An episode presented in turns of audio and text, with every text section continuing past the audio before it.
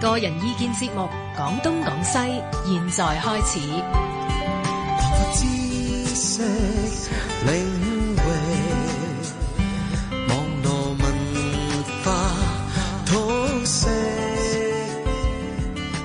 ，free as the wind。講東講西，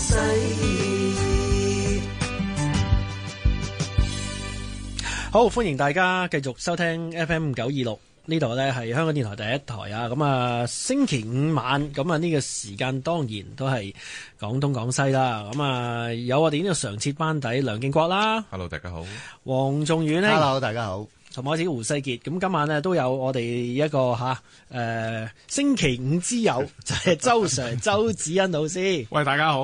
啊，有老師出現呢，其實會唔會嗰晚特別文化嘅呢？我哦哋縱使平日都文化噶啦，我自誇，更加文化今日，真係。係，我覺得係特登揾下周 Sir 上嚟，諗住鄧翻因文為呢拉翻 拉翻個 level 啊！喂，咁啊要誒、呃揭盅先啦。咁啊，究竟今晚講乜嘢嘢咧？咁樣樣，不如我哋講下嗱，我哋呢度而家四個都係，今日唔係清一我哋色嘅日子，我唔我唔我唔講嗰樣嘢啦。反而我就想講翻，我反而個想講翻係咪呢個講返日多子啲劇喺呢個日中子喎嗰度講呢個 topic 啊？喂，咁又唔係一定淨係講女性嘅，咁男性都好。頭先啱我咪都講咗好多男演員名㗎，講得好，係啊，講下就咩咧？風月片、三級片，何去何從？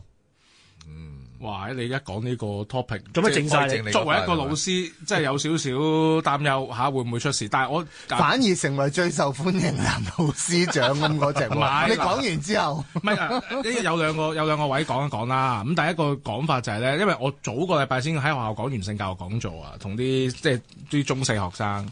咁我都成日講一樣嘢，我每年都講嘅就係嗰啲性別意識啊，同埋咧啲傳媒嘅問題啊。因為其實好多時咧，好老實講咧，我哋唔做性教育咧，就一定係俾傳媒做。咁啊，傳